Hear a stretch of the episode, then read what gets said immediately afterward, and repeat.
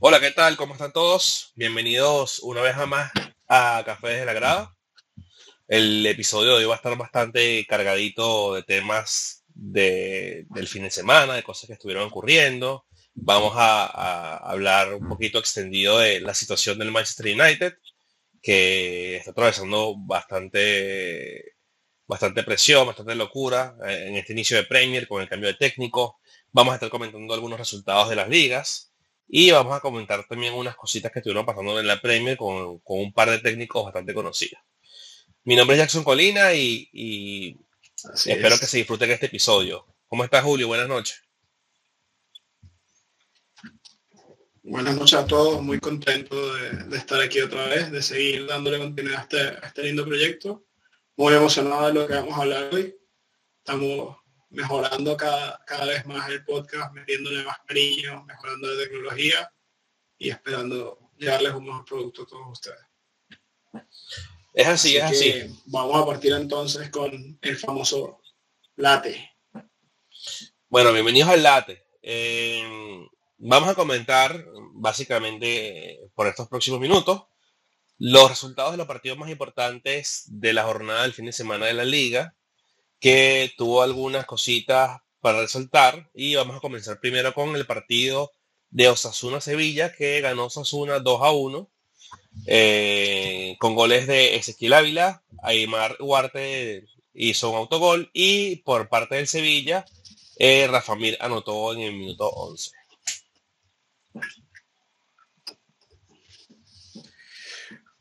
Bueno, primero decir que resultado sorpresa, eh, por más que el Sevilla ya se vea un, equipo irregular a partir de, ciertos momentos importantes del año pasado con, la dirección técnica del PTI, eh, que pierdas contra Osasuna en una primera jornada de, de liga puede pasar, te puede pasar y le puede pasar a cualquiera tener un resbalón en la primera jornada, pueden pasar muchas cosas, pero sí, eh, ante lo que viene pasando durante los últimos meses, hace pensar que Sevilla por ahí Lopetegui tiene los días un poco contados. Eh, vamos a ver qué pasa con la incorporación de Isco y los fichajes que ha hecho el Sevilla, pero no podemos perder de vista que han dejado sus dos defensas titulares, Diego Carlos y, y Koundé han dejado el equipo y eso deja al equipo bien sentido también en, en defensa y tampoco los refuerzos de, de Sevilla han sido abundantes o jugadores contrastados, salvo por por Isco, que sabemos también que viene teniendo cuatro años muy malos en el, en el Madrid. Así que vamos a ver qué todo este Sevilla, pero bueno, eh, el Sevilla va a jugar su liga particular, que no va a ser pelear por el título seguramente, sino va a ser eh, tratar de ser el cuarto en discordia para llegar a la Champions League, junto con Villarreal, junto con Real Sociedad, junto con algún otro equipo que se pueda colar por ahí. Sí, fíjate que hay una cosa importante de- de- del tema de las apuestas, ¿no? Creo que qué pasa con Chelsea y con Sevilla, Eh, saliéndome un poquito de la línea de lo que tenemos eh, planificado para hoy. El Chelsea salió de, sus- de sus defensas principales, que fueron Rudiger y Christensen. Eh, y, y parece que Marcos Alonso también va a salir. Eh, afortunadamente para ellos Aspilicueta no salió y fue el caso de retenerlo todavía, pero el Sevilla salió de Diego Carlos que, que si no me equivoco el fin de semana se, se lesionó para largo, en teoría para seis meses, cinco meses, entonces puede que, Sí, señor. que le afecte muchísimo a, a- él y su apuesta, que su apuesta fue irse a la Premier con un mejor salario, con no con un mejor proyecto, pero sí mejor mm, posicionado para su futuro. Pero vamos a ver qué, qué ocurre con él en, en los próximos días.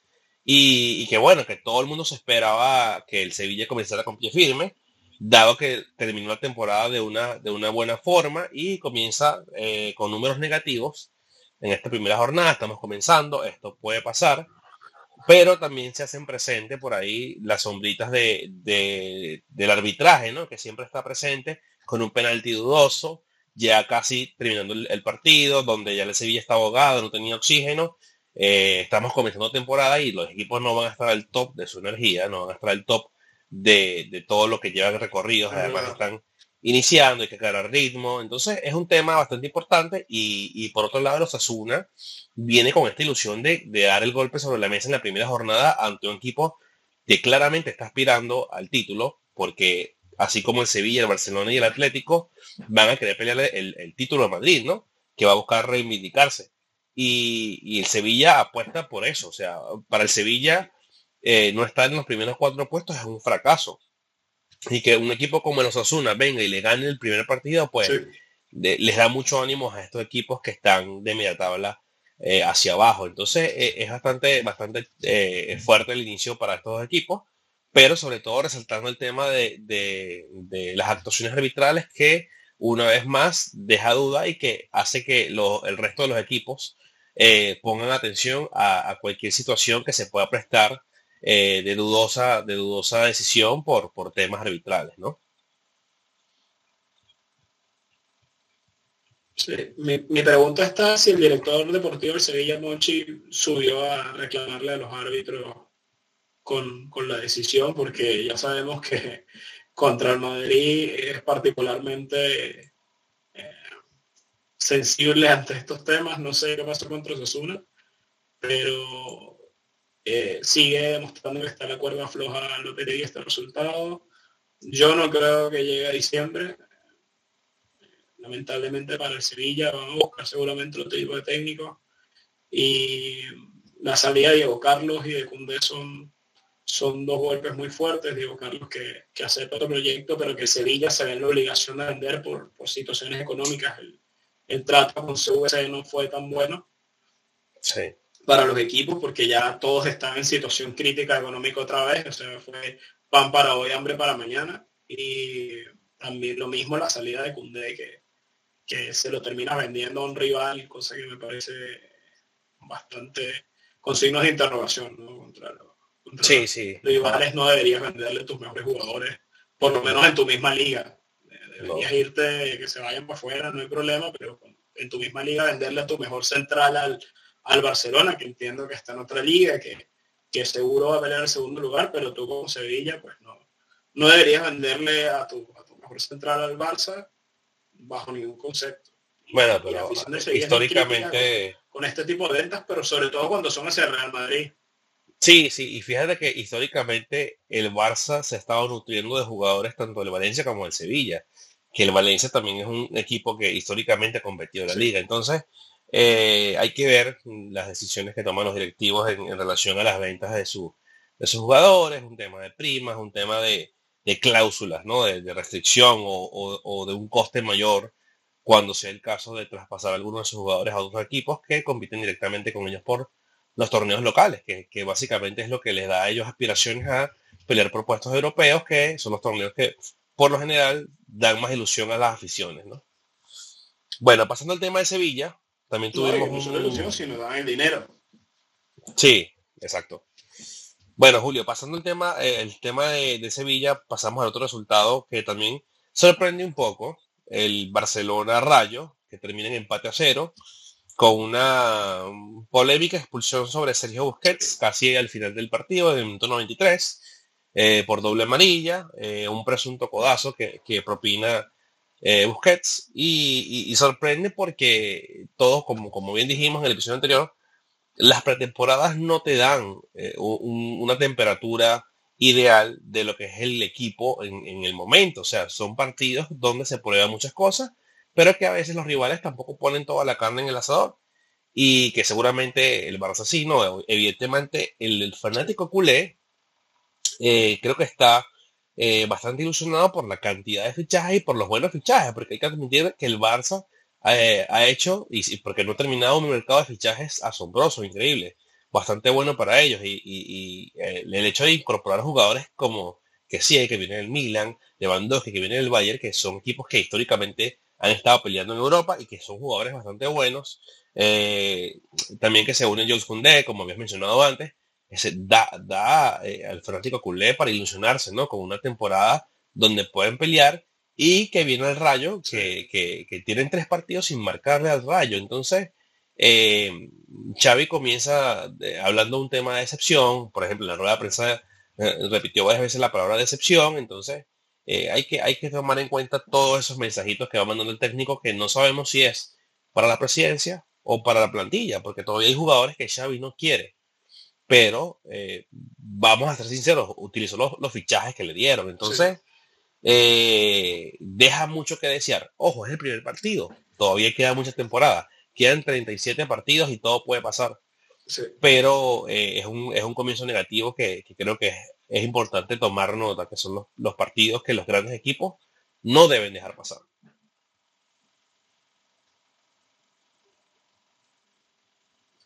Sí, a ver, yo creo particularmente que la, presión que tiene el Barça es proporcional a las expectativas que crearon los fichajes. Cuando tú traes a un Lewandowski, cuando tú traes a un Rafinha, cuando tú traes un Kessie, un Christensen, eh, logras retener a Dembélé a pesar que te va a contar como fichaje nuevo, logras renovar a Araujo, logras renovar a Sofati, logras renovar a, a Gaby, a Pedri, a, a, lo mejor sí lo que tiene el Barça.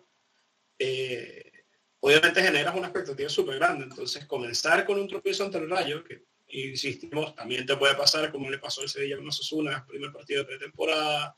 Normalmente los equipos chicos están más rodados porque juegan más partidos en pretemporada. Eh, comienzan ciertas competiciones antes, algunos porque están jugando previas de conference o lo que sea, no es el caso del Rayo, pero suele pasar con los equipos más pequeños. es normal que, que te puedas tropezar. Ahora, lo grave para el Barça es que si siguen tropezando un par de partidos más, que también te puede pasar, la presión para ellos es mucho mayor que para la de cualquier otro equipo, porque tú estás esperando ver un Lewandowski que va a rendir, que seguro va a rendirse va a echar a hacer goles, tú estás esperando eh, la famosa chavineta que ya a la calladita lleva desde enero eh, en, el banquillo y todavía no, no carbura lo que debería, todavía no se ve un gran estilo de juego se ven ciertas ideas, pero obviamente tampoco son ideas Barça, que está jugando con bandas muy rápidas, no está jugando tanto el tiki-taka, tampoco tienen las, herramientas para jugar tanto tiki-taka.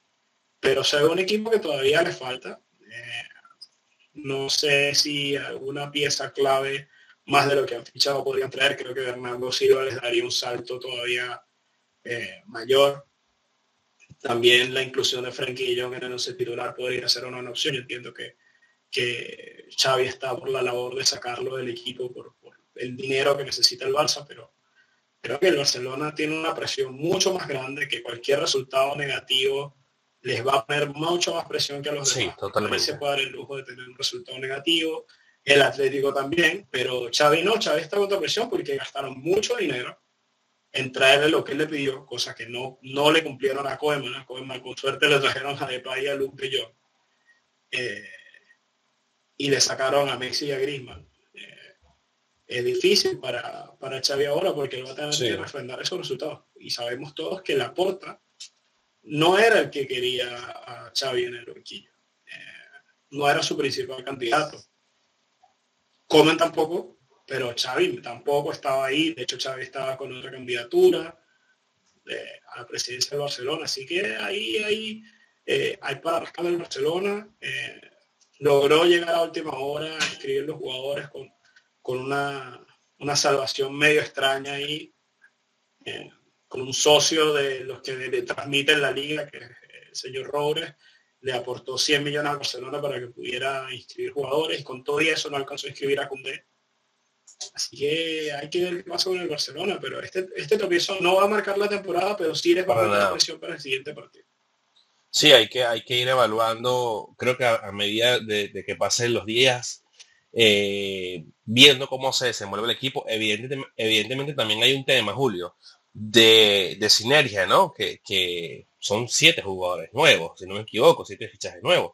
Entonces, eh, son siete jugadores que tienen que adaptarse al estilo del Barcelona, al estilo de Xavi y poder conocerse entre los que ya están, porque evidentemente también va a haber un, un tema de, de, llegar y aclimatarse, ¿no? Porque vienen de otras ligas y vienen de otros equipos y de otra forma de trabajar. Entonces a veces los cambios muy bruscos pues no generan también el cambio que, creo que están deseando, ¿no? Los, entrenadores.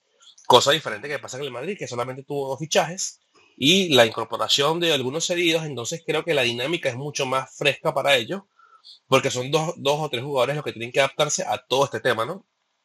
Por eso los cambios eh, tanto generacionales como de estilos, pues cuestan muchísimo a los equipos. Ya lo vimos eh, eh, como lo pasó el Milan, ya lo vimos como está pasando la Juve y ya, y ya estamos viendo en carne propia como va el United. Entonces hay mucha, mucha, mucha cosa por ahí para tomar en cuenta, pero, pero iremos viendo en la medida de lo posible.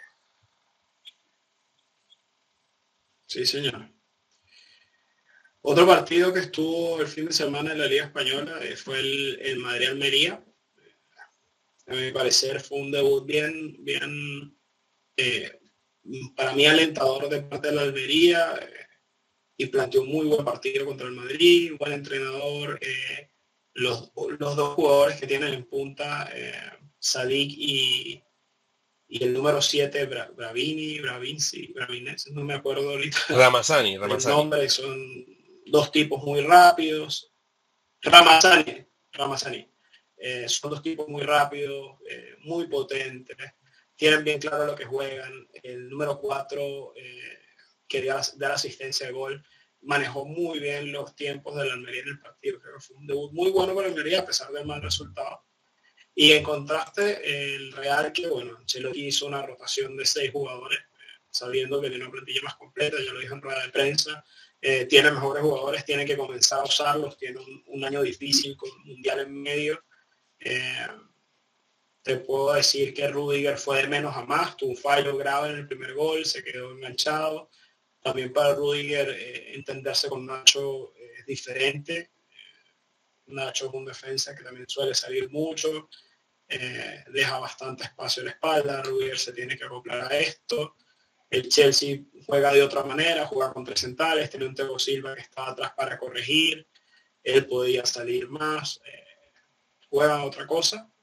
Eh, Chouameni, la verdad no fue el mejor partido para Chouameni, eh, se tiene que adaptar al puesto de pivote único, normalmente está acostumbrado a jugar un doble pivote, eso se estorbó bastante con Camavinga, que Camavinga ya está mucho más acostumbrado al Real, tiene más confianza, agarra más la pelota con tranquilidad y hace lo suyo, ya pasó su año de adaptación eh, con una nota bastante alta. Y Chomení pues ahora tiene que mostrar, estoy seguro que no le va a quedar grande la camiseta, estoy seguro que los 80 millones están bien pagados, pero si no, fue el mejor partido de Chomení, Valverde de nuevo manda derecha bastante, bastante bien, creo que se desperdicia un poco lo que es él, pero aprovecha bien el espacio, cinco remates al arco el primer, el primer tiempo, eh, un Benzema que no estuvo del todo fino, tuvo tres o cuatro oportunidades solo en el primer tiempo y ninguna fue para adentro.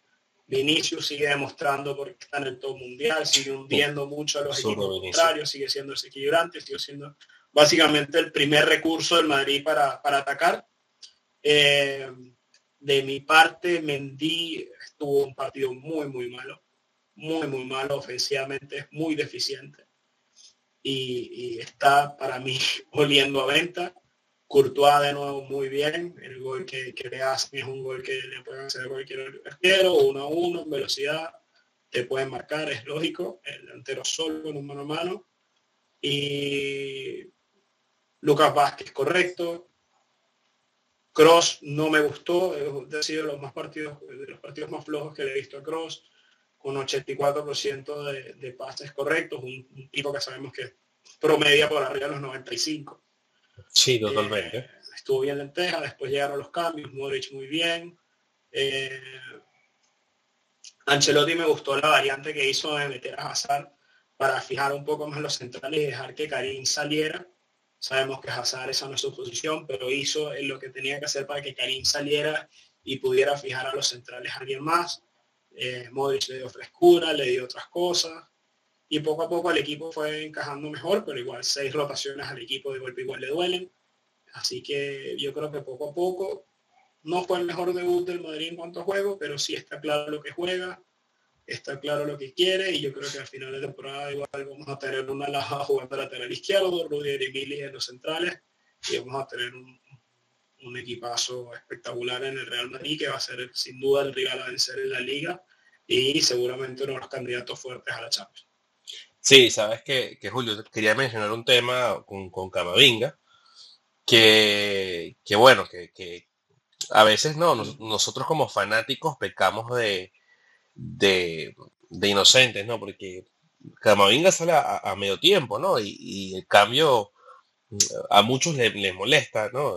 Por ejemplo, a mí no me gusta tanto, pero sé que la decisión de, de Ancelotti de sacar a Camavinga es porque ya tenía una amarilla y Camavinga todavía tiene que afinar el tema de las faltas, ¿no? Le cuesta muchísimo todavía eh, eh, eh, el tema de, que ya no está en Francia, donde, donde son un poco más permisivos con el, el juego duro. En España puede que los árbitros te pillen pronto y, te pinten de amarillo y, creo que, que Ancelotti fue correcto al respaldarse y a cuidar a su jugador, ¿no? Entonces hace el cambio inmediatamente. Evidentemente, Cross no estaba al mejor nivel, eso, eso, eso tenemos, lo tenemos bastante claro, Cross no está al mejor nivel, pero creo que Ancelotti apostó por la experiencia de Cross en lugar de eh, la inocencia de, de Camavinga, porque puede ser tan inocente donde haga una falta que lo termina sacando del juego. Entonces creo que ese cambio eh, tuvo mucho plus eh, en, el medio campo, ¿no?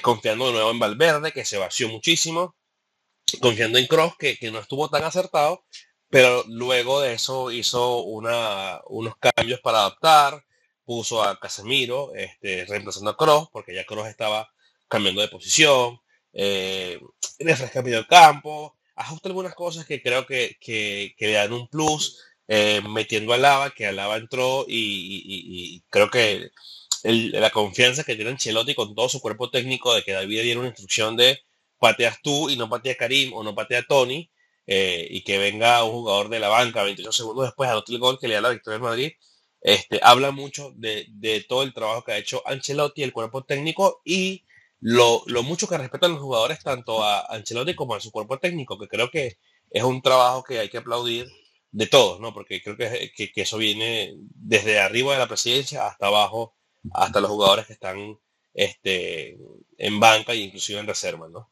Creo que el partido, como dices tú, estuvo bastante bien, eh, pudo ser mejor, también pudo haber sido peor, pero es donde damos, damos esa diferencia, ¿no? Así como el Sevilla pierde un partido se le escapa de las manos, el Madrid logra recuperarse y, sumar tres puntos que evidentemente en el gol averaje no quedan tan, tan bien posicionados en relación al Villarreal, al Betis o al Atlético que hoy hicieron partidos bastante buenos.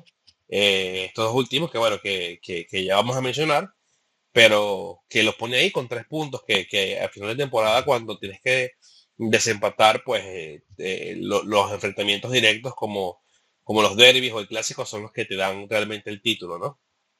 Pasando a esto, voy a mencionar eh, rápidamente el tema de el juego que cerraba la jornada de hoy, el Getafe 0, Atlético de Madrid 3, con doblete de Álvaro Morata, el tan criticado Álvaro Morata, y un gol más de Antoine Grisman que cerró la jornada, dejando al Atlético de Madrid liderando la liga junto al Villarreal y al Betis que también ganó su partido de hoy. Y, se pone bastante interesante la liga porque hay más opciones, eh, hay más equipos que están más sólidos y, da gusto ver que a pesar de que sea la primera jornada, ya podemos ir viendo eh, los equipos que presumen no competir por el título de liga y por algunos puestos europeos que yo fascinado de, me, encantaría ver al final de, temporada ya en jornada 35, 36 ver a un Betis luchando inclusive por meterse en puestos de Champions sería bastante bonito. Le tengo un aprecio increíble al Betis y, que comience la temporada así ganando, pues, pues lo, pone bastante picante ¿no? a la liga, particularmente a, estos equipos que, siempre están intentando colarse a Europa y, acompañar tanto al Madrid como al Barça, que casi son fijos, e inclusive el Atlético de Madrid. Sí, Jack, solo mencionar que, que Simeone le, está pasando algo similar a lo que le pasó a, a Valdano cuando descartó a, a Mavisca y a Zamorano. Y después esos dos fueron sus dos jugadores más importantes y le dieron la liga. Eh, y uno quedó pichichi metiéndole, creo que fueron tres goles al Barça en el Camp Nou, 5 a 0. Eh, le está pasando lo mismo con Morata. Simeone no quiere Morata. No se lleva bien con Morata y va y le mete dos pepinos primero de liga y, y ahora cómo lo sacas de ahí. No, seguramente Morata le da razones para sacarlo. Ya sabemos que Morata es un jugador bien irregular. Pero ante la ausencia de fichajes, la ausencia de, un, de un killer que necesita el Atlético ante la partida de Suárez y este tipo de delanteros que ha venido reciclando con los años, como Villa, como Costa, como Suárez, que los ha agarrado en un momento quizás en horas bajas y le ha sabido sacar rendimiento. Eh, Morata le puede ser de utilidad ahora el Cholo y, bienvenidos a esos tres puntos para el Atlético Madrid para que la liga se ponga eh, picante, como dijiste tú desde el principio, y, y bien por el Betis también que se meta ahí. El Betis cada, punto cuenta, cuesta los mismos puntos al principio que al final, así que todos los puntos son importantes, sobre todo la lucha por, por Europa y por los puestos importantes y, es súper bueno para el Betis. Sí, totalmente. Eh, bueno, Julio, ¿qué te parece si pasamos ahora al capuchino? Pasemos al capuchino entonces. Bueno, tenemos... aquí picante, Jackson. Sí, tenemos para mencionar eh, la situación que está atravesando el Manchester United.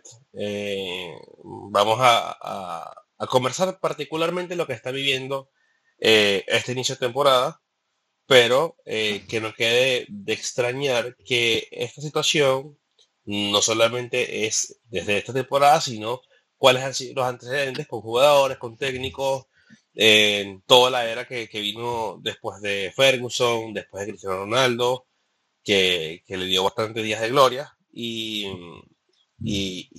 evaluar que, cuáles pueden ser las soluciones a corto plazo, porque el, Manchester eh, como equipo pues se puede ver afectado como cuando el Milan de Ancelotti que ganó la Copa de Europa años después se fue destrozando hasta pasar más de 10 años y reestructurarse para volver a ser el equipo que es hoy, que después de tantos años sin, sin Europa, pues vuelve a entrar a, competir en Champions, pero que todavía no, es un equipo al que le podamos poner como candidato, ¿no? Todavía le falta mucho, pero vamos a ver qué podemos eh, sacar aquí y concluir con este tema. Yo creo que lo primero que tenemos que decir es que eh, el cambio de, dueños de Manchester United es lo primero que ha afectado al equipo. Eh, tiene una familia estadounidense, los Glaser, que, son propietarios de otros equipos de, de, béisbol, si no me equivoco, y, y, algún otro deporte. Tienen otra mentalidad, no tienen el apego o el cariño al Manchester United como, como otro tipo de, de propietarios de equipo. Para ellos, pues, sabemos que para los estadounidenses lo, el fútbol es, es, un deporte más, no hay una pasión real por el, por el deporte, ven esto como un negocio más que como, como una pasión. Y eh, comienza a torcerse todo de ahí, ¿no? Este, la, retirada de Alex Ferguson, eh, un señor que tuvo casi 30 años al mando del equipo, que tuvo sus años buenos y sus años malos, eso no se nos puede olvidar, no todos los años del United fueron de gloria eh, con Ferguson. Fue un entrenador de procesos, fue un entrenador de proyectos largos, no fue un entrenador de proyectos cortos. Eh, fue un entrenador que se dio el trabajo de sacar a Beckham, a Giggs, a Scholes, a Nicky Bott, a tantos jugadores que fue sacando el Manchester United de su propia cantera y tuvo la paciencia para aguantarlos. Eso no impidió que hiciera inversiones, de que trajeran buenos jugadores, un Eric Cantona, un Dwight York, un Van Nistelrooy en su momento, Cristiano Ronaldo, Carlos Tevez, Wayne Rooney. Fueron jugadores que fueron desfilando por ahí, que Ferguson supo tener a su mando y supo eh, llevarlos a, los títulos y a, resultados exitosos. Tú sacas a este entrenador y lo dejas como, como secretario técnico, siendo que el que toma ciertas decisiones de incorporaciones, incluso por arriba de, del entrenador.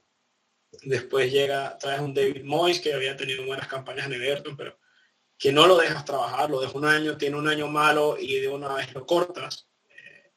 No lo dejas tener un proyecto, evidentemente el año fue muy malo, pero no lo dejaste trabajar.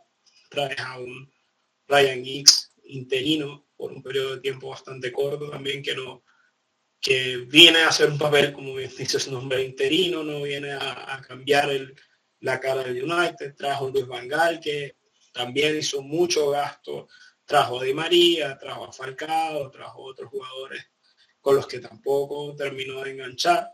De hecho, Di María se va el mismo verano, eh, Falcao está un año préstamo, tampoco anda bien. Traes a José Mourinho, que anda más o menos bien, te trae una, una, Europa Liga a casa, que es un título, sabemos que no es la Champions, que es lo que tienes que aspirar el United, pero te logra ganar algo en equipo, comienza a trabajar el proyecto, comienza a sacar eh, chicos como a McTominay, eh, creo que Juan Bisaca también lo saca Mourinho, comienza a traer ese tipo de jugadores con otro perfil, Rashford, eh, comienza a trabajar de otra forma, Mason Greenwood, comienza a trabajar otro perfil de jugadores, comienza a trabajar en un proyecto. Y cuando se dan, se percatan que Mourinho quiere quitarse de, encima a Pogba, le, le dan puerta a Mourinho.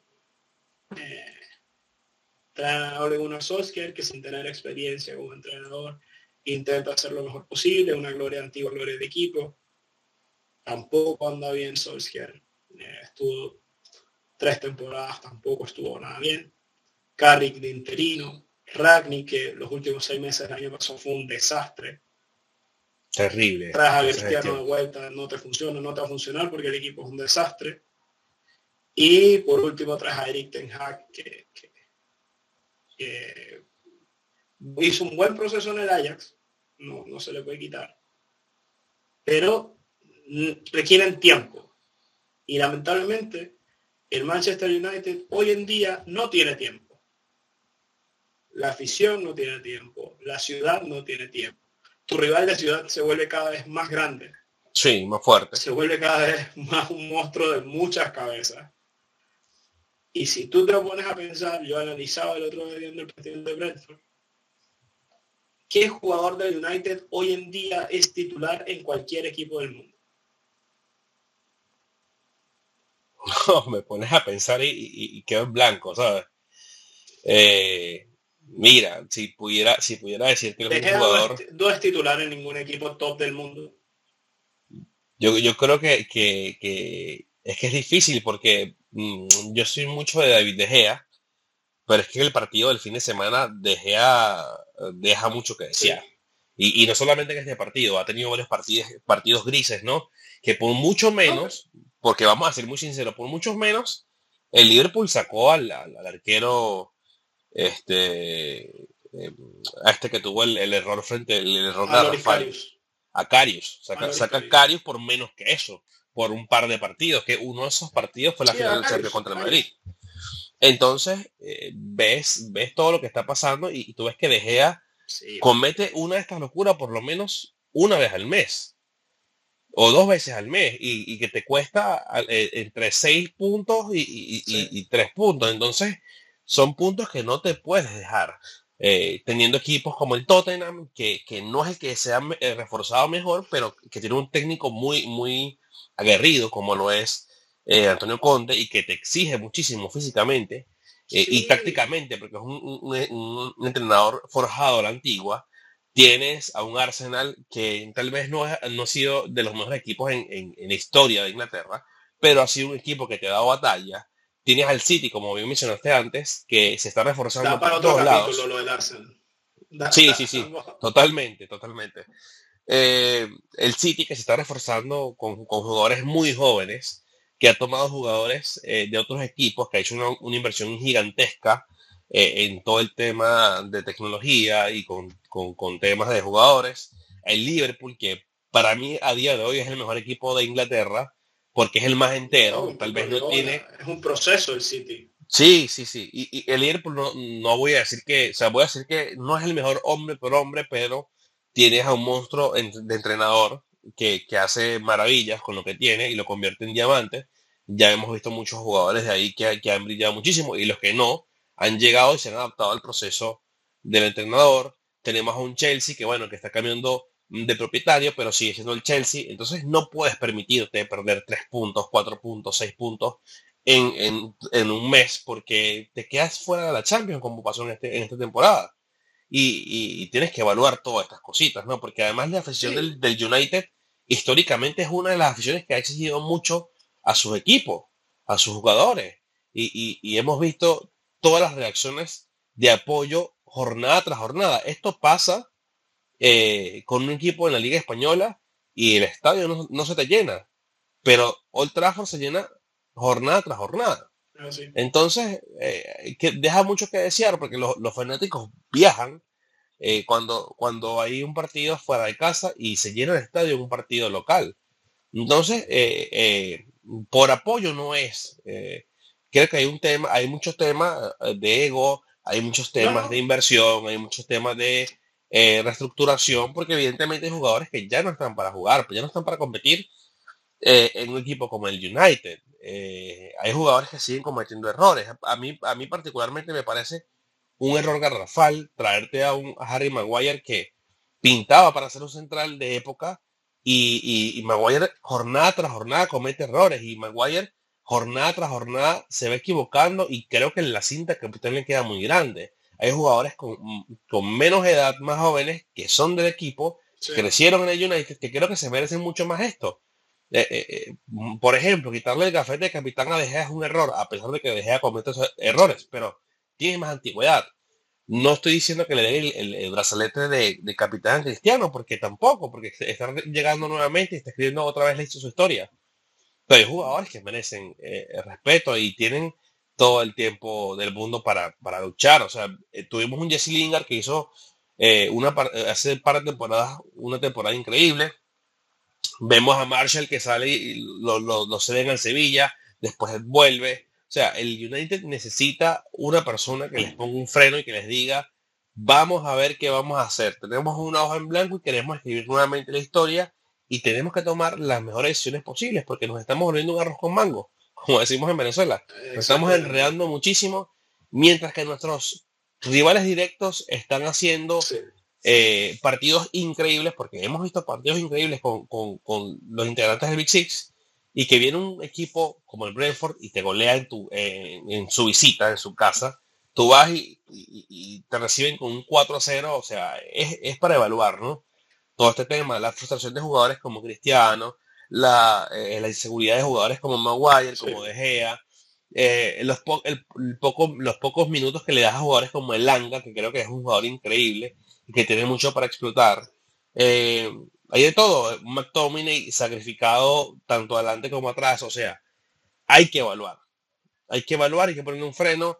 Creo que, hay que, hacer lo que hizo la Juve en su momento, ver qué podemos conservar, ver qué podemos vender y, ver qué podemos hacer a partir de lo que tenemos, porque no podemos seguir decayendo.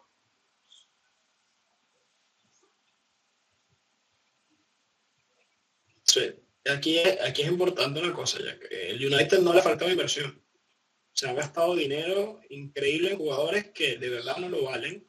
Creo que el único jugador super élite o que podría ser titular en, cualquier equipo de, los equipos grandes es Bruno Fernández.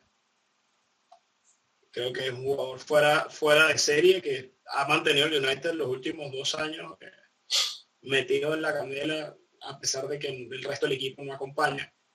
Eh, saliste quizás de tu, volante más regular, que es Nemanja Matic, que sabemos que ya estaba muy, muy desgastado por lesiones y por edad, pero era lo mejorcito que tenía. Eh, lo mismo de Juan Mata. Eh, que son jugadores que ya están mayores, pero que comienzan un proceso de renovación, sales de Pogba y no vas de inmediato al mercado a buscar un jugador que te llene ese vacío a nivel de, por lo menos a nivel de salarios que, sea un jugador que le dé carácter, que le dé su impronta al medio campo. Creo que están intentando eso con Frankie Young, pero Frankie Young tampoco les va a resolver la papeleta. No les va a generar el gran cambio Frankie Young. Por lo menos no a corto plazo. Realmente, desde mi percepción, demoler todo, demoler todo y comenzar de cero. Eh, Maguire no puede ser tu central. Barán lo tienes sentado en la banca porque el, equipo es un desastre defensivo. No es culpa de ahora. El equipo defensivamente es un desastre. No es culpa de ahora. Traes a Eriksen, que el tipo jugó el año pasado como volante en el Brentford, paradito cerca del área, buscando tocar, buscando filtrar pelotas, pegarle de lejos, y lo tienes jugando volante 5. Eh, tratando de limpiar la salida de la pelota porque no tienes nadie que te saque la pelota. Te equivocas, con el perdón de todos los aficionados de Cristiano pero te equivocas trayendo a Cristiano. Cristiano estaba listo con el City y tú te lo traes por una cuestión de orgullo de traerte a Cristiano cuando no lo necesitabas, cuando tu vestuario ya estaba roto y Cavani se estaba hinchando a hacer goles y te estaba ayudando. No necesitabas a Cristiano Ronaldo. Lo trajiste porque quisiste. Y después sales de Cavani porque Cavani no tiene espacio el hijo pródigo vuelve a casa. Exactamente, y Cavani te servía. Cavani te servía. Y tampoco le das una estructura a Cristiano Ronaldo para aprovechar. Porque Cristiano, jugando de nueve, aislado, que no le llegan pelotas, que y con todo y eso te marca 20 goles y tú no eres capaz de eso convertirlo en, algo positivo, no eres jugador cristiano. No era el jugador. Ellos tienen que demoler todo y comenzar desde cero. Marcial cuando te comenzó a producir tampoco aprovechaste. Eso es lo que ha hecho el United los últimos años. Tienes el caso de Mason Greenwood que comenzó a despegar, que se veía como futuro jugador insignia de Manchester United y te lo meten preso por un caso de abuso sexual. Habla de una disciplina que hay dentro de los vestuarios. Sí. Un jugador que te sale de noche, que se puede meter en este tipo de escándalos, es porque está haciendo mal las cosas el equipo. El equipo no está funcionando bien a todos los niveles. Entonces, tienes que comenzar desde cero. Tienes que decir lo que no han hecho muchos equipos, que es decir, mira, este proyecto no va, voy a demolerlo, voy a empezar el principio, voy a darle la confianza al entrenador que trabaje tres, cuatro, cinco años para que me pueda reflotar el equipo. Pero es muy difícil traer un entrenador, ponerle la pistola en la cabeza y decirle o ganas o te vas, cuando el resto de los entrenadores no pueden ganar y no le, no le dan las herramientas tampoco. No se puede.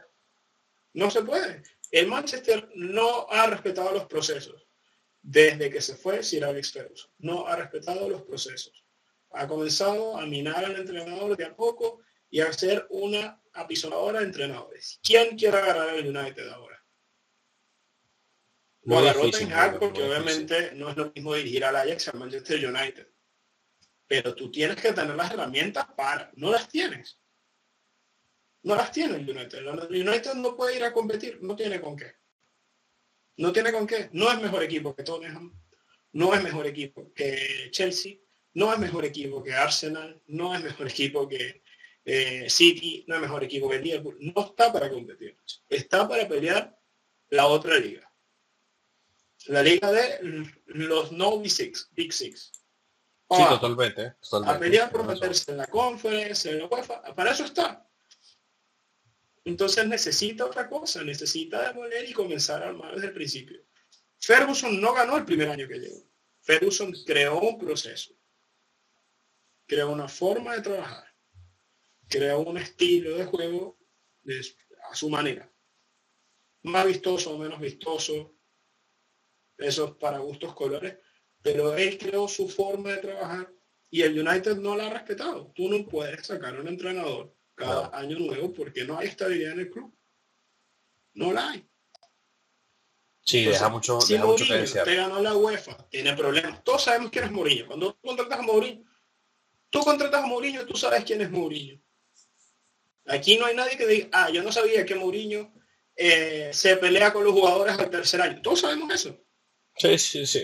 Todos sabemos que el primer año Mourinho construye, el segundo año tiene éxito, el tercer año el tercer año se pelea con los que no quiere, crea mal ambiente en el vestuario, pero si tú lo aguantas, posiblemente, que es lo que no ha pasado, posiblemente te limpia el vestuario, te sacan los que no sirven, porque tienen las dos bien puestas para sacarlo, cosa que otros entrenadores no tienen, que dicen, no, yo no voy a sacar las vacas sagradas del vestuario.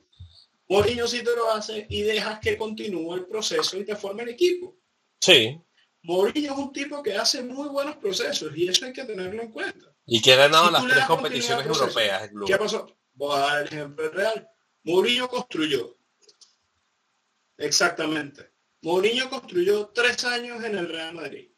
El primer año, su misión fue desbancar al Barcelona. Ganarle un partido al Barcelona, que Barcelona era súper dominante. Y ahí compitió la liga, le gana la final de la Copa del Rey y pone al Madrid en posición de pelear no de ganar, de pelear. Y en el segundo año hace la mejor liga de la historia, mete más goles que nadie, arrasa con todo esto y comienza a verse la idea de Mourinho. O si, ¿qué dirá? Al año siguiente llega Luca Modric, deja muy buenos informes de Gareth Bale que llega el año después y construye. Después del tercer año se pelea con Casillas, se pelea con Cristiano, se pelea con Sergio Ramos. Porque el tipo tenía razón en lo que estaba diciendo. Casillas no estaba al nivel que quería. Y los jugadores tenían que entender al esquema lo que él estaba mutando. Exactamente. ¿Qué le dijo a Benzema? Benzema cambió el día que Mourinho dijo que si tenía que ir a, cazar con gatos, eh, iba, eh, porque no, no tenía el perro, que era ahí tenía que ir con el gato, que era Benzema, y Benzema al día siguiente sale y comienza a hacer goles y comienza a cambiar la mentalidad.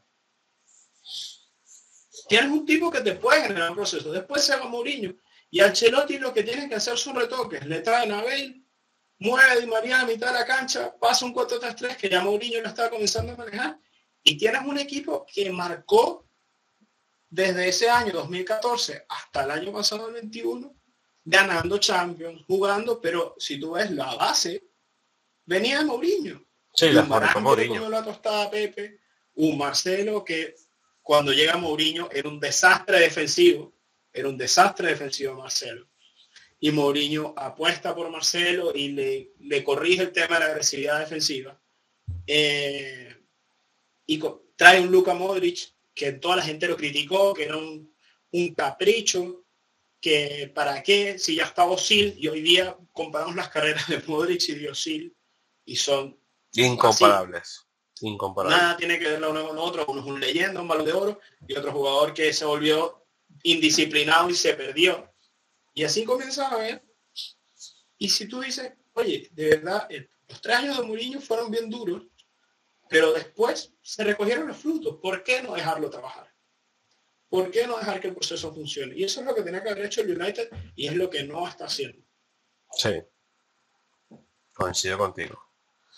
Bueno, esperemos que, próximamente, Julio, podamos ver eh, a United mm, saliendo a la luz, eh, tratando de reestructurarse desde los jugadores que tienen, pasando por el entrenador, tomando decisiones que aunque sean eh, las más duras para el fanático, pues sean las mejores para el club a, larga, porque, porque el Manchester United no puede, o sea, es un equipo que no puede darle la brecha al resto de equipos de dejarlos sin competición europea, sin, sin pelear por el título eh, del hierro, y, darle la idea a sus fanáticos que, han sido históricamente bastante exigentes ¿no? con, su equipo. ¿no?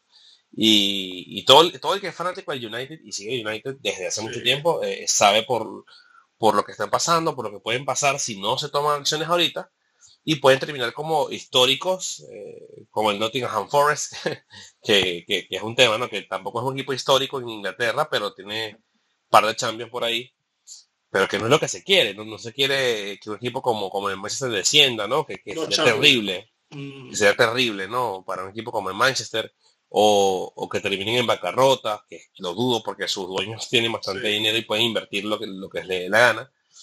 Pero deportivamente creo que cualquier equipo le duele más el rendimiento deportivo que el rendimiento económico. Y, ejemplos tenemos miles, miles de ejemplos. Eh, entonces no queremos que, llegue a esto. Pero bueno, tan pronto, tan pronto eh, pasa la temporada, iremos evaluando también eh, todo el tema del Manchester y cómo se ha comportado a lo largo de la temporada, si le van a dar continuidad a Ten Hag o no, si van a, permanecer con Cristiano, si van a incorporar a Frankie de Jong, que es lo que se pretende, y alguna, alguna que otra personita por ahí que esté en el radar de, este equipo histórico de, de Inglaterra. Así es, Jackson, así es.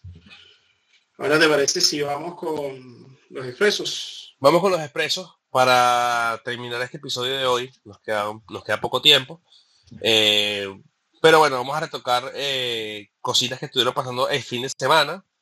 Eh, vamos a comenzar por los resultados de, algunos partidos que estuvieron bastante interesantes. Vamos a mencionar el, el partido Chelsea-Tottenham al final porque tenemos una cosita más que conversar ahí. City goleó al Bournemouth 4 a 0, una actuación un poco fantasma de Haaland, pero no es, no es para tomar en cuenta mucho esto. Estuvo un partido bastante discreto, bastante marcado.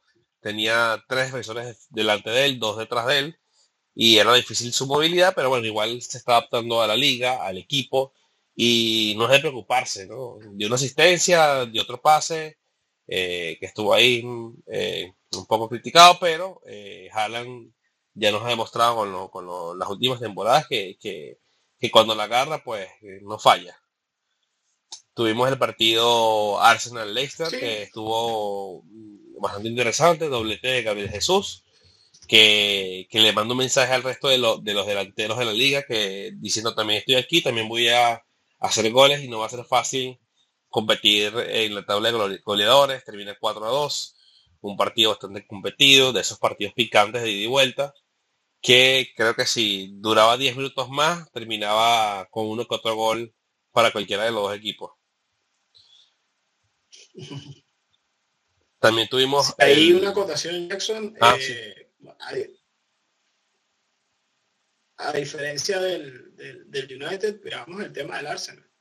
Lo fácil era eh, el año pasado despedir a Arteta, eh, no consiguió los resultados, no consiguió los objetivos, la cassette no jugaba, Aubameyang no jugaba, el equipo no sacaba ningún tipo de, de resultados, francés que le trajeron Pepe tampoco sirvió, eh, bueno, de origen, de origen senegalés, pero, pero venía de la liga francesa, tampoco funcionó, eh, también se había peleado con Osil el año anterior, eh, un, entrenador complicado, no conseguía los resultados y lo fácil, lo fácil era echarlo. Bancaron el proceso, bancaron la continuidad, le traen a, Gabriel Jesús y el equipo comienza a funcionar de otra manera, está buscando su estilo todavía, pero es, es otro Arsenal más competitivo. Sí, trajiste un jugador, yo creo que es fichajazo, yo creo que es uno de los fichajes del año traer a Gabriel Jesús eh, al Arsenal. Encajó como anillo al dedo, eh, era lo que Gabriel Jesús quería, que era ser protagonista no del equipo, y ahí está, está respondiendo, está respondiendo con goles, movilidad, muy buen trabajo, y creo que el Arsenal no es candidato a la premia, pero sí es candidato a meterse en Champions otra vez y a ser un equipo que pelea, a ser un equipo incómodo, a ser un equipo que no vas a salir a jugarle con los reservas, ni siquiera los dos grandes que, que se disputan ahora la Premier, que son Liverpool y City. Creo que está ahí un escaloncito por debajo del Tottenham, que para mí es el tercero en discordia, pero, pero creo que está ahí. El, Arsenal está haciendo algo interesante y creo que eh, muy buena incorporación lo que hicieron con el Jesús para mi fichaje del año para el Arsenal. Sí, totalmente. Tenemos, tenemos también por ahí en, en el calcio, la Roma ganó 1 a 0 a la Salernitana. El Milan goleó al, al Udinese 4-2 y el Inter gana 2-1 al Leche. Tenemos por um, la Ligue 1 la goleada del PSG 5-2 al Montpellier, que también nos tiene un, temita aquí eh, que trae cola, ¿no? Que veremos cómo evoluciona a, lo largo de la temporada, después de la renovación de Mbappé. Eh, y las decisiones técnicas que, se han tomado ¿no? para esta temporada. Eh, que, que parece que hay un, team Messi Neymar versus Mbappé que, va a estar picante, ¿no? Un, duelo inclusive internamente en el equipo. Sí. Sí, ya, ya comienzan los eh, la lucha de egos. Eh, parece que esto es lo que, lo que quería Mbappé, él quería ser el, el dominante, el macho alfa de, del país Saint Germain eh, pidió o se rumora que pide la salida tanto de Messi como de, de Ney, cosa que la directiva del Paris Saint Germain por bien, bien hace en decirle que mira no, no es tan sencillo salir de esto y además Messi y Neymar son dos productos que le traen mucho dinero al París y además rendimiento deportivo, no se puede negar, son dos jugadores de, mucha, mucha calidad. Pero lo que más eh, llama la atención es uno, la pelea con Neymar por, por el balón para tirar un penalti. Eh, el encargado es Neymar y, y, Mbappé busca agarrar el penalti. Eh, después eh, el, logro que le deja Messi y se lo lleva por delante, que eso también es bastante llamativo porque no se entiende el por qué alguna, algo yo creo que es el ego más grande de Mbappé y después aquella contra que están lanzando y Mbappé pica por banda izquierda, no le llega la pelota y cuando ve que no va a ir a hacer el tipo deja de correr y se, y se aparta y se descuelga la jugada. Eso, eso se ve en, la, en las caimaneras, en las pisangas, como le dicen acá en Chile, con, con los amigos que uno se caldea y para qué la voy a correr si no me la van a llevar, pero no un futbolista profesional, menos un futbolista profesional que gane esa cantidad de dinero, menos un futbolista profesional que está llamado a ser uno de los mejores del mundo, no se puede hacer. O sea, yo nunca vi ni a Messi, ni a Cristiano, ni a Maradona, ni a Pelé, por hablar de los más legendarios.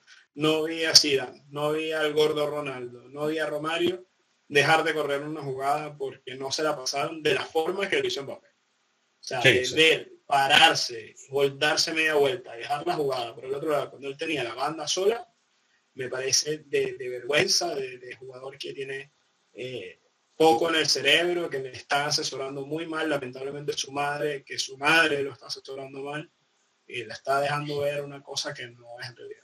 Primero, lo que hizo con el Real Madrid estuvo muy mal, lo que hizo con el Paris Saint Germain también está mal, a pesar de que uno con, eh, está ansiando ese fichaje, pues no, mm, tampoco estoy bien lo que hizo pero lo que acaba de hacer en la cancha es lo que más preocupa porque habla de, lo que tiene en la cabeza, de lo que tiene en el corazón y de no, ser un jugador de fútbol, sino entender que él es un negocio y eso es lo que le importa. Sí, tal cual. Tal cual. Y bueno, finalmente para, para culminar vamos a comentar el tema del Chelsea-Tottenham que terminó 2 a 2. Estuvo bastante eh, interesante, un partido de ida y vuelta donde el primer tiempo fue absolutamente para el Chelsea. En el segundo tiempo hubo un poquito de picante entre los entrenadores que terminó, eh, vamos a llamarlo así, con un impasse entre Conte y Thomas Tuchel. Que bueno, que, que, sí, impasse. Casi llegaron a las manos. Casi llegan a las manos este par de entrenadores que para mí son unos entrenadorazos. Uno campeón de Champions recientemente con el Chelsea el otro que se conoce históricamente por ser un, entrenador bastante fuerte, bastante exigente, eh, bastante frontal, ¿no? Que, bueno, que termine un partido picante, ¿no? Que, que, si no me equivoco, no sé si, si corrígeme tú, si, si me equivoco, que, esto lo comienza Conte, ¿no? En el, eh, cuando, cuando el Tottenham logra empatar, ¿no? Que, que le celebra el gol eh, prácticamente en la cara al entrenador del, Chelsea. Sí, yo, yo, yo creo que el pique, yo creo que el pique viene de antes. Eh, algo ahí pasó, no, no, sé, no lo sabemos, no lo tenemos en cámara, pero algo pasó. Entendemos que es un derby de Londres, eh, dos equipos que son rivales, están los ánimos callados. está empezando la temporada, cosa que, extraña que este tipo de, de situaciones, pero Conte en un momento de, del gol de Tottenham va a se lo se en la cara tuya, cosa con la que yo no estoy de acuerdo, sabemos que fútbol pues, se puede hacer con los amigos, pero no a fútbol profesional porque ahí te está jugando el pan y, la serie es otra. Eh, Tuchel reacciona, se caldea y lógicamente eh, le da la mano cuando se está yendo y seguro yo que desde mi percepción le está tratando como dejar el tema zanjado y dejar que lo que pasó en la cancha se queda en la cancha y Conte le va a retirar la mano y Tuchel se la aprieta y ahí se viene este, esta, imagen. No es la mejor imagen para, dos entrenadores de tanto prestigio como Tuchel y, y, Antonio Conte, pero, pero sí que son cosas del fútbol y que son cosas que pasan, que los futbolistas se caldean y Conte fue futbolista y fue un futbolista bastante, eh, en ese sentido, fuerte de carácter y, de mecha corta. Y Tuchel eh, sabemos que también tiene un carácter especial, entonces al final es alemán, es muy correcto, pero también tiene carácter, así que son cosas del fútbol, pero no es la mejor imagen para, para dos entrenadores de este calibre que, se enciendan de esa manera. Sí, sí, estuvo bastante picante, eh, a mi parecer bastante, bastante inoportuno, como dices tú, comienzo de temporada, creo que es necesario llegar a este nivel de intensidad, se quedan eh, ambos entrenadores sin poder eh, estar por el próximo partido en su banquillo, expulsado a ambos, que puede que, que, les traiga alguna sanción disciplinaria que, es mucho más grave, ¿no? Eh, más que más que votarlos durante un partido, puede que los voten por mucho más tiempo, tomar medidas. Mm, vamos a ver que el partido de vuelta va a estar súper picante. De entrada, creo que, ese partido se va a vender desde ya. Eh, simplemente por el morbo de ver los entrenadores saludarse. Seguro. Y, veremos, tú, tú eh, comenta, comenta en la rueda de prensa post partido que a él le parece una ofensa eh, dar la mano y no ver a la cara. Y de hecho en, los videos se ve que él hace un gesto de mírame a la cara. Este, pero bueno, están picados. Creo que, que esto esto pudo haber llegado a, mayor, pero no pasó, afortunadamente. Eh, históricamente hemos visto muchas, muchas, ah, muchas acciones, muchas riñas. Vimos a un Mariño celebrando el pase del Inter en el Camp Nou.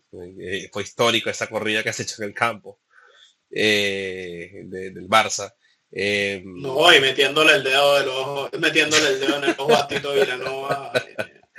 Fue terrible. Una posterior pancarta de la afición del Real diciendo una, con, una pancarta después que decía Mourinho, tu dedo no señala el camino. O sea, eso fue lamentable, Sí, sí, terrible, terrible. Eh, fue lamentable, como fue lamentable también eh, el comportamiento de algunos jugadores del Barcelona, como fue lamentable Pep Guardiola diciendo en rueda de prensa que él era el puto, que Mourinho era el puto amo de las ruedas de prensa. Estas fueron cosas que de verdad hemos visto piques de entrenadores. Este, Simeone ahora que le da por no saludar cuando pierde. Sí, sí, sí, hay, hay, hay cositas. con Zidane, le fue a dar la mano y Simeone se había ido. Eh, creo que son cosas antideportivas. Al final del día eh, se nos olvida que es un deporte, se nos olvida que, que hay gente viendo, eh, se juegan mucho dinero todos los días estos señores, trabajan mucho para estar donde están. Entonces, es lógico que, sus revoluciones estén pasadas. Podemos recordar muchos casos de, agresividad o de, idas de olla en, diferentes momentos, si dan en una final del mundial, eh, tantas otras. Sí, sí. realmente hay, cositas, Julio, que, que, no todo el mundo puede ver igual, ¿no? Porque no vive el fútbol tal vez como lo viven los que están a pie de campo o, los que se suben la camiseta a partir de otros partidos, que, también involucra sentimientos, ¿no? El fútbol más allá de, de, verse como una disciplina deportiva y como un negocio, hay muchas personas que se involucran sentimentalmente. Eh, y, afecta mucho, ¿no? Afecta muchísimo. Sí, sí, sí. Afecta, afecta no solo al aficionado, afecta también al que juega. Eh, recordemos que para nosotros un deporte es una pasión, eh, para el que está jugando igual. Y no solo eso, sino es lo que yo te decía antes, está jugando con su pan, está jugando con su sueldo, está jugando con su dinero, está jugando con sus objetivos, está jugando con su prestigio. Todos los futbolistas tienen orgullo y, muy, un orgullo muy grande, sobre todo cuando llegan a, futbolistas profesionales, porque son muchos los que lo intentan pocos los que llegan. Eh, sobre todo cuando llegan equipos élite, son muchos los que lo intentaron y pocos los que se quedaron en, equipos élite. Entonces, llegar a esos niveles, las revoluciones, lo que te está jugando, eh, te está jugando una Champions, te está jugando una liga, te está jugando lo que sea, un derby, sabes, el día siguiente eh, a la ciudad vas a salir y si perdiste vas con cara de perro, la gente te va a gritar de todo y si ganaste eres un... Todas estas cosas están en la cabeza del jugador nos guste o no nos guste, y del entrenador, y del cuerpo técnico, y del aficionado, esto está ahí. Hay que, eh, bien decía Aldana, que decía que de las cosas menos importantes vida, el fútbol es la más importante. Y yo creo que ya pasó a ser una cosa importante y no de las menos importantes, ya pasó a ser muy importante gente que gira su vida en torno a esto.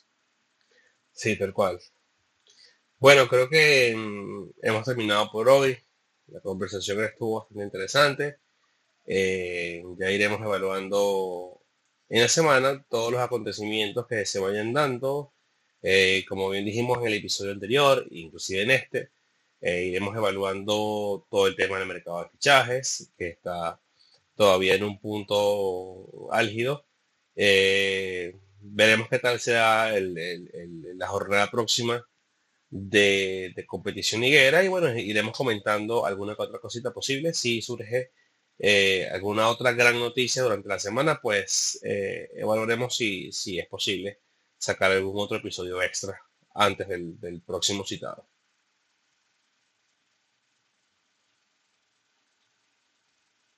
Así es, Jackson. Creo que de nuevo otro capítulo, eh, como la pelota.